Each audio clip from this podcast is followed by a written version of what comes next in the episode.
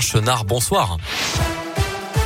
Bonjour Mickaël, bonjour à tous. À la une de l'actualité, la vente des autotests en grande surface autorisée depuis début janvier pour un mois sera prolongée de deux semaines jusqu'au 15 février.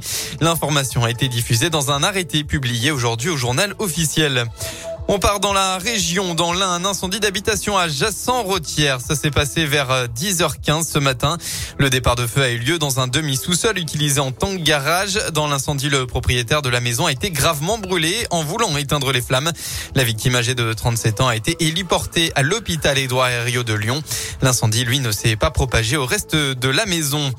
Et puis cette série d'accidents en fin de matinée sur la nationale 88. Au total, trois véhicules ont été impliqués dans un crash spectaculaire que dramatique. C'est un premier conducteur qui a perdu le contrôle de son véhicule à hauteur de Saint-Étienne-Lardérol. Le jeune homme de 24 ans s'est retrouvé le long de la glissière de sécurité. Une seconde perte de contrôle a dans la foulée eu lieu. La jeune femme âgée de 19 ans a percuté le terre-plein central. Le troisième véhicule qui suivait de près euh, de son côté fait plusieurs tonneaux après avoir freiné très brusquement. À l'intérieur se trouvait un couple et une fillette de 9 ans qui ont été transportés en urgence relative, tout comme la jeune conductrice. Les sports en football, échec total dans le derby. La SSE s'est incliné 1-0 face à l'Olympique lyonnais hier dans le 124e derby de leur histoire. C'est Moussa Dembélé qui a marqué le seul but de la rencontre et c'était sur penalty. Un match où le beau jeu a été quasiment inexistant. Septième défaite d'affilée pour les Verts qui restent bon dernier à 5 points du 19e.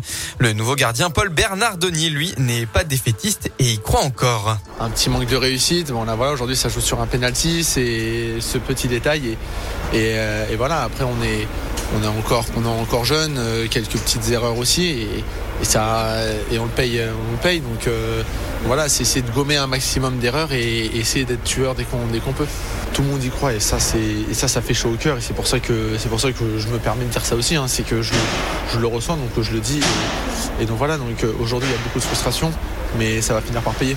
Autre match important ce week-end pour le bas de tableau, c'est celui de demain entre le Clermont Foot et le Stade Rennais à 15h. Les Clermontois restent sur quatre matchs sans victoire et euh, aujourd'hui on retrouve Brest-Lille hein, qui vient tout juste de démarrer et lance Marseille à 21h. En handball, dans une heure, la France affronte l'Islande pour se rapprocher des demi-finales. Ce sera dans le, le demi-centre des Bleus. Quentin Mahé qui a été testé positif au Covid. Il ratera donc les prochains matchs des tricolores. La météo pour votre journée de demain dans la région. Il faudra tout d'abord être prudent cette nuit avec des brouillards givrants annoncés en Haute-Loire et dans l'est du Puy-de-Dôme. Le mercure devrait lui descendre jusqu'à 3, moins 3 degrés en moyenne. Euh, enfin, demain, le temps sera majoritairement plus nuageux qu'aujourd'hui, sauf dans le sud de la Loire et en Haute-Loire où le soleil sera bien présent avec côté mercure entre 2 et 5 degrés.